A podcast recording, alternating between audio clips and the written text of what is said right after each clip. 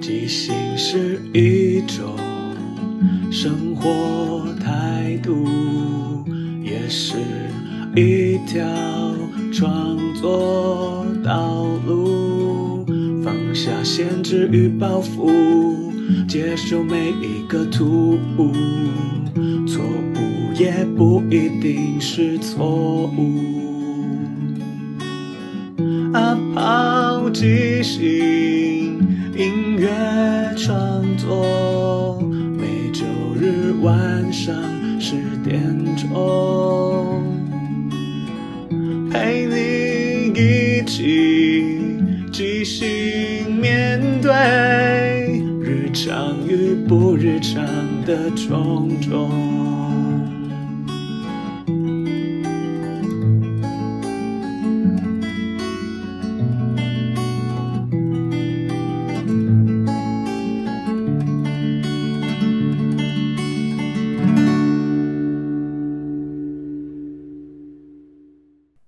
嗨，大家好，我是阿抛，欢迎收听阿抛的即兴音乐创作。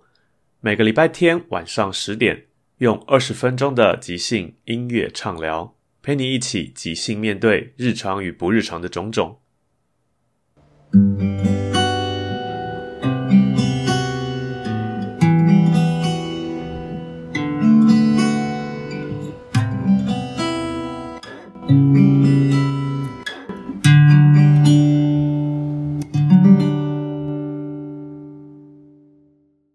第一个单元即兴畅聊，这礼拜想聊聊刚刚与弯弯苹果的最后一页。在香港的《苹果日报》上个月月底就被中共政权等于直接抄家了。他用国安法的名义，把高层包含李志英等人直接对我来说是毫无意外也毫无条件的羁押，因为他只要扣你一个帽子，危及国家的安全啊，试图分裂国土等等的，就可以把你抓到监狱里面。然后会怎么审查，怎么样办理，我们都不知道。接着，他又直接冻结所有香港《苹果日报》的资金，以至于他们没办法再继续经营。所以在上个月月底，就是宣告要发出最后一份《苹果日报》。其实对台湾来讲，《苹果日报》当时来台湾的时候，对他的评价其实蛮两极的，因为它带来了就是香港的狗仔队文化，就是那种追求新山色啊，或是整天贴身的跟监跟踪等等。的确，这种事情对我们来说就是侵害隐私，即使他们打着一个公共利益，因为你们是公众人物。但我相信这也是见仁见智。但为什么香港的《苹果日报》结束营业会是一件很重要的事情？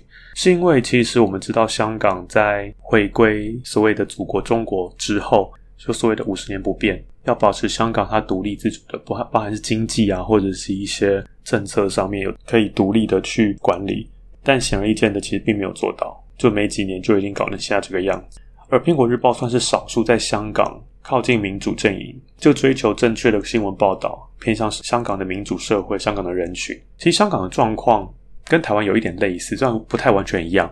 他们分两派，一个是民主派，一个是建制派。建制派就可以很明显的，它就是亲共的政党。所以在前两年反送中的时候，有一次选举，民主派大获全胜，但没有用啊，因为国安法过了，特首是中共的傀儡，所以他想干嘛就干嘛，以至于即使你选中了很多，他还是可以直接拔掉你的资格。即使象征大多数民意，可是民意不重要，重要是中共政权，他想要你干什么就干什么。所以在那些建制派，即使都落选，但还是很多机会可以控制香港。即使香港的民意是想要夺回香港的荣光，或者香港的过去自由这种，但很遗憾没有办法，因为既然已经回到祖国的怀抱，那就只能接受铁幕跟集权的统治。所以在对岸的我们看到这个状况，其实也是蛮心痛，也觉得很可惜。可是这样的日子，其实台湾也经历过。在台湾当年中国国民党来到台湾的时候，也是有一阵子的恐怖统治，包含我们像二八事件啊、白色恐怖啊各种。其实集权政治体制下面的我们，会因为所谓的独裁者他们想要做什么，以他们想要做的事情，比方当时说是反共，很多时候其实就会假着反共的名义，然后去造成一些政治迫害或政治谋杀。即使你并不是真的亲共，而你只是因为得罪了谁，他就可以随便检举你。那不用审查，就直接把你变成了阶下囚，你身就消失了。就像最近他校园的学生会有提出一个想要做一个陈文成博士的纪念广场。陈文成就是当年在白色恐怖时期回到台湾的一位数学家，他因为莫名的被所谓的国家带走，没几天之后就直接沉尸在台大校园。没有人知道发生什么事情。显而易见，他就是被独裁者谋杀了。所以现在的学生，他想要建立这个广场，在旁边立上一个可能说明牌，让更多人知道这件事情。就曾经有一位这么优秀的台湾人，因为独裁政府而丧命。可是这件事情在校内的提案当中，被一些教授或者是所谓的学校高层认为这样太泛政治化了，这种东西太偏激了，不应该放在这个地方。其实我觉得很有趣的是，大家说不要提，不要提，不要提之后，这件事就不会发生了吗？我觉得是一种掩耳盗铃。而且现在什么事情是跟政治没有关联的呢？就像我们现在防疫期间，每一件事都跟政治有关系啊。就像我们地方政府最近台北市这么多的群聚，这么多意调不实，它还是可以牵拖到说哦中央的问题，哦中央疫苗不够。就很多时候我都觉得，其实一个人没有能力没有关系，犯了错遇到了状况，我们就好好的去改进学习，把事情做好就够了。我不太明白为什么有些人很在意那些虚名，好像自己是很厉害的人，自己多聪明啊，自己是哪里出生的，然后自己做的方法是最好。虽然说显而易见，很多事情看来都是不好啊，你只是换了一个新名词，做的是旧的事情，你也没有做好。然后依旧有很多特权的疫苗，这些事情种种让我们觉得，我们可以不管政治吗？当我们不去管政治的时候，有一天就你被政治管了。当有一天香港现在回到了中国的怀抱，被中共独裁政权这样的镇压。现在香港是不是已经只能说很遗憾？今天想跟大家分享两首歌，就是我在两年前那时候，香港还没有沦陷，还在进行所谓的反送中，一些学生的抗议事件等等的那一阵子，其实常常就会看到一些媒体啊，或者是网上资讯，各种香港政府很大量的武装的镇压他们的人民的一些新闻和报道，所以当时写了一些文字，后来又把它写成歌。我那个时期写的文字，我还没有意识到变成一首歌，所以它就比较像是诗的那种短文，也没有太多的押韵啊，也没有什么结构。即使我再改成歌，也不是像现在流行歌这么样精准的一个编排。所以我今天会先念一下我原本写什么，然后再给大家听一下我后来改成歌之后变成什么样子。今天要来听的第一首呢，当时 mini 道上面的题目是描述我今天的穿着打扮，因为那天刚好下雨。我就想说，哇，下雨天好麻烦哦，那我就要带雨伞或者穿雨衣了。我想到雨衣，我就想那一阵子香港反送中的抗议，其实他们催泪瓦斯、催泪弹啊什么的，所以很多的香港抗争民众就会穿上雨衣，然后戴上安全帽等等的，对自己个人做一些基本的保护。即使当时的港府会出动各种武器啊、政报警力等等的去镇压他们，所以我就这样写：下雨天只好穿上雨衣，幸好。搭地铁不用穿上防弹衣，如果不怕淋雨，口罩也可以拿掉，至少不需要防毒面罩。不敢点开，明知是血淋淋的未来，假装没事，至少现在呼吸还能继续。如果连你都上了街，那你就再也不是归家的港。那么，谁还敢相信永远？从来没有永远。我说不敢点开，是我只在网上看到一些。香港的消息，那些照片其实都血淋淋的，就是抗争者血流满面啊、受伤的照片。但我同时在讲，我点开那些东西，仿佛看到一些，如果台湾也被中共用各种方式武力统一之后，也会是一样血淋淋的未来。然后，为什么连你都上了街，这里就不再是归家的港？那时候我看到很多新闻，是很多小孩子，就可能国小吧，他也上了街，要抵抗这个政权。到底是怎么样的动力，或者怎么样的政府，会让人民即使这么小的，他甚至可能还不明白所谓的世间真理啊、公平正义等等，他都要出来捍卫自己的国家、自己的故乡？从来没有永远，因为那时候中共说，香港回归祖国，马照跑，舞照跳。但这件事情我们很快就知道了，六四再也不能提了。现在不到五十年，就让香港整个风云变色。前阵子，香港的一些学生领袖因为之前反送中事情，他们入监服刑出来了。其中有一个被称为“学语女神”，她以往在可能媒体上或是各种状况，她都呈现一个非常棒，她可以好像可以讲日语、广东话，然后中文、英文，跟世界宣达一些她的理念、香港目前的现状等等。但她那一次出来的时候，她整个人就是恐慌，然后没有说任何话，直接上车就走，好像可以想象在狱中遭到什么待遇。因为其实我自己读了很多白色恐怖的资料，我们知道那些可怕的国共一家亲的那些威权体制下，会对人民做什么可怕的事情？那些事情其实，我我其实不太想想象这件事情。我只是觉得，怎么会有一个地方让他的人民受到这样的事情？好，我们现在听歌，这首歌叫做《一起》。下雨天只好穿上雨衣，幸好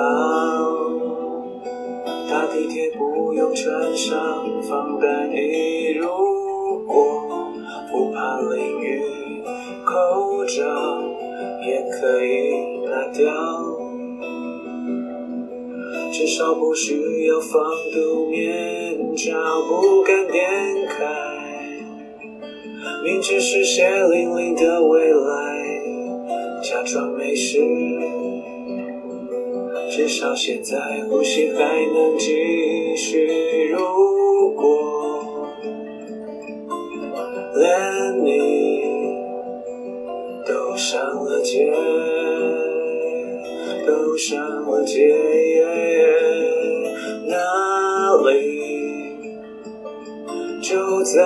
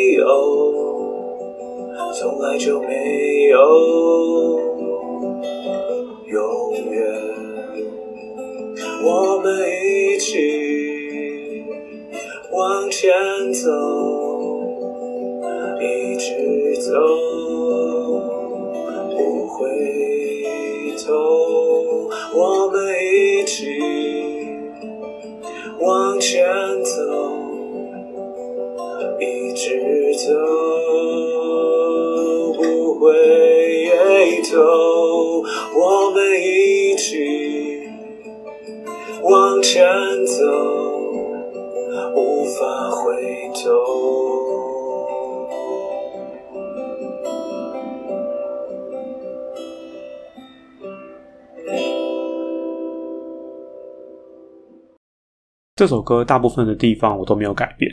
我原本的文章只写了一句“从来没有永远”，然后我在歌词里面，我让那个。比较接近副歌的部分，重复这个问题。原来没有，从来没有，从来就没有永远。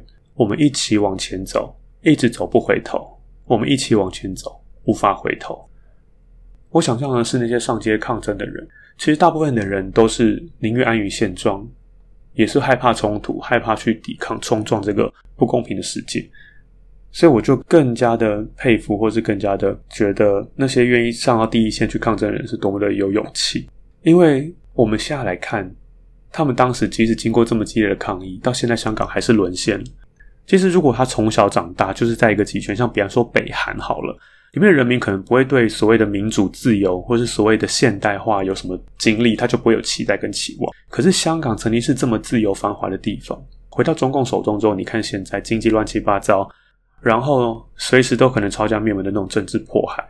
不能随便讲话，你甚至反串或是一句问句的事情，都有可能随时被抓走。所以我就觉得他们很勇敢。他们其实他们上街是不是一条不法回头的路了？必须一直往前走。如果现在守不了香港，那之后的香港还是他们想象中那个香港吗？虽然说我们在台湾跟香港距离很远，可是我就觉得声援是很重要的。即使很多人都觉得说：“哎呀，香港是那么远，哎呀，不要犯政治啦，管这些东西干嘛？过好自己就好了。”可是有时候我就觉得，我们已经看到了一个跟我们常年在旁边欺压我们的国家，他现在对待他刚纳入自己领土的子民是这个样子。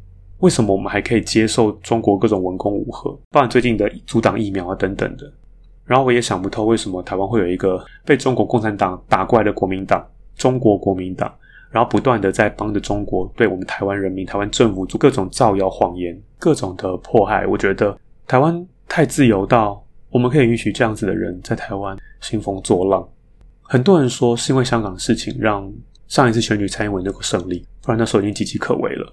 我觉得这个说法让我非常非常的担心未来因为想不到这么显而易见，一个那么巨大的敌对势力在我们旁边，台湾还是有这么多人心怀向往，觉得啊，两伊和平统一啊，和平相处啊，去中国做生意啊什么的。我可以理解求生赚钱这件事情很重要，可当你明知这是一个有毒的毒瘤在那边，你怎么可以怎么不去好好的防护它，守住台湾我们最好最重要的一个国家跟故乡？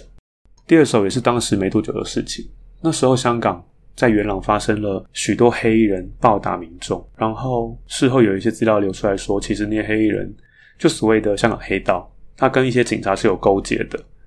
那个影片跟画面，我其实基本上我也不太敢看，我觉得太夸张、太残忍了。究竟是什么样的政府会做这种事情？太容易联想到当年台湾中国国民党也是用了很多黑道，比方说像江南案。就实在太多事情了，我觉得国共真的是一家亲诶，他们的那一套斗争手法，他们那一套如何洗脑，如何血腥镇压，如何用各种恐怖的手段来控制他们手下的人民，这件事情他们实在太相像了。那一天点点的题目是我现在正在想什么，那我就这样写：无法分流的道路，我看见有光，曾经，现在又有乌云密布，地铁里的无差别攻击。黑白交错，到底什么是暴力？会不会那一天很快来临，一片死寂？原来那天已经出现。到处乱窜的谎言是迷雾，怎么想也想不清。谁说的话没有人听？谁看见的世界没有集中营？谁又是你唯一相信的真理？那会是我们的事情。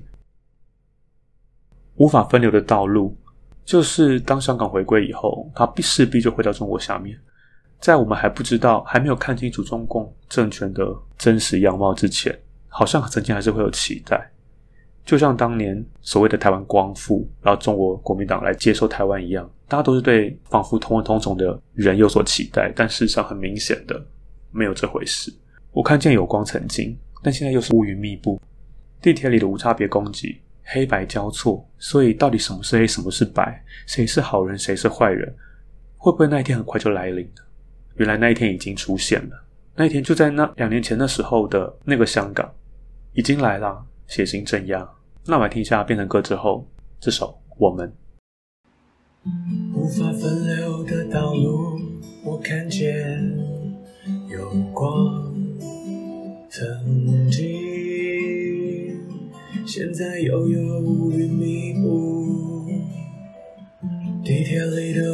别攻击，黑白交错，到底什么是暴力？会不会那一天很快来临，一片死寂？原来那天已经出现，原来那天近在眼前，原来那天没有改变。原来那天不会不见，谁又是你唯一臣服的真理？谁又是你唯一想要的靠近？谁又是你不得不继续相信？谁又是你最后一起的前进？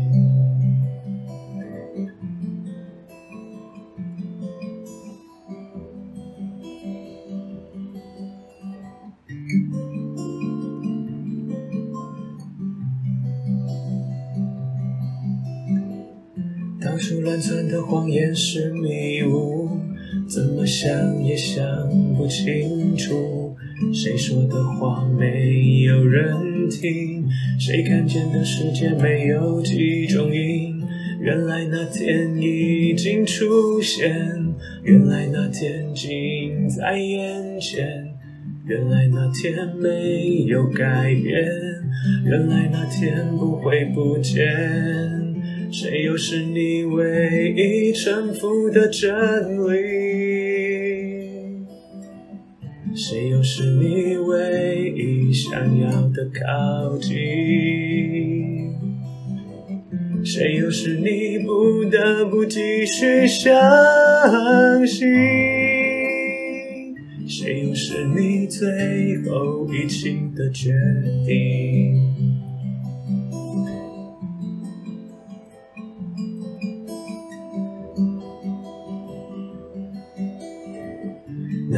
是我们的事情。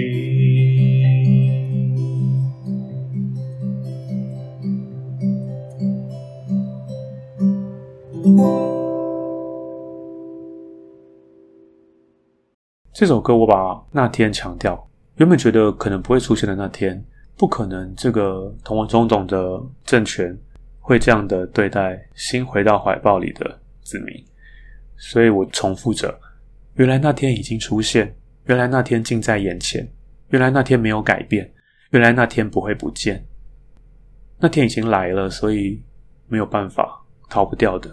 然后我就再继续问。谁又是你唯一臣服的真理？谁又是你唯一想要的靠近？谁又是你不得不继续相信？谁又是你最后一起的前进？谁又是你最后一起的决定？身为一个人民，你希望活在怎么样的社会里面？你希望是一个什么样的政府？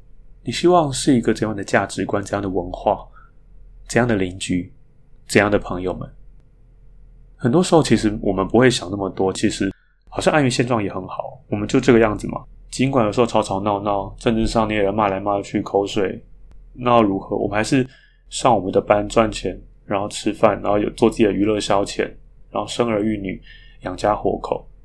可是如果有一天，当这些事情变得没那么简单了，你必须要脑袋里想的跟嘴巴讲的都必须服于某一种上面给你的一些指示，你只能歌颂这个政权的美好，这个领导人的美好。这一切一切，即使你知道不好，你还是得说它好。然后你不管面对什么样的选择或什么样的事情，你都只有一种选择。这样子好像机器人的感觉，我不知道会是你想要臣服的真理，想要的靠近，或是你要继续相信吗？就我觉得香港的事情，像现在台湾因为疫情的一些关系，所以好像也没有什么特别在关注香港，因为也就这样子，我们还能怎么样呢？可是我始终觉得。为什么会说那会是我们的事情？我觉得我们身为我自己觉得我是知识分子，因为我有念书，我在关心这个社会。我相信大部分的听众也会，并不是浑浑噩噩的活着。我们活在这个社会上，其实我们很多事情都需要去思考：到底为什么会产生这样的结果？为什么这个社会现在变这个样子？有没有可能我们透过自己的一点小力量，我们影响身边的人，让更多人知道我们记得一些事情？然后我们相信什么事情是正确的事情，我们知道做事把事情做好才是最重要的。我们不要再去计较那些所谓的意识形态，我们不要再去好像重点放在我自己个人的名声或是我自己个人的利益，而是这个社会共同的利益。唯有这样子，我们台湾才越来越好，才有可能走向一个更更繁华、更富足的社会。所以台湾旗下政治混乱。然后又因为疫情，让人其实还蛮担忧的。可是我还是相信台湾人骨子里的一些良善，跟能够容纳包容多元的世界、多元的声音的这些所谓海岛型的一些特色。我相信我们还是可以越来越好。虽然眼前我们还是有很多困难要突破，比方说我们还要继续的居家防疫。我不觉得七月十二号就可以解封，但没有关系。国外他们一封就是半年八个月的。台湾到现在只是这样封，而且台湾还不至于到封城。我们其实真的有必要去采买一些生活必需品，还是 OK 的。这几天又看到新闻在讲说，大卖场啊，或者什么餐厅、饭店的知名便当怎么的，又开始有大量人潮群聚。最扯的是前几天还看到日月潭啊，或者一些风景区会有游客，或许他们压抑久了，想要散散心。可是，在这种时候，我觉得大家还是小心为上。我觉得这时候就不得不想到之前陈市中部长说的，考量到封城。一方面除了经济考量，另一方面也是，究竟我们能不能够忍受这么久的封城？如果一开始就下那么样的严厉的限定，大家都不能出门，那作为一个台湾人，你有办法忍受这么长的时间这样子的被封着吗？你看，我们已经是三级，然后开始有社区感染了，还是忍不了那么久，开始去风景区啊，然后或者说开始去一些群聚。我相信他们是少数，那我希望大多数的我们可以做好自己该做的。影响这些少数人，让台湾的防疫可以越来越好。疫苗陆陆续续来，然后希望各个地方政府能够好好一起跟中央协力抗疫打疫苗。等到我们台湾有了群体免疫稳定下来之后，武汉肺炎就不会是一个多么致命的未知的神秘疾病。我很期待那一天赶快到来。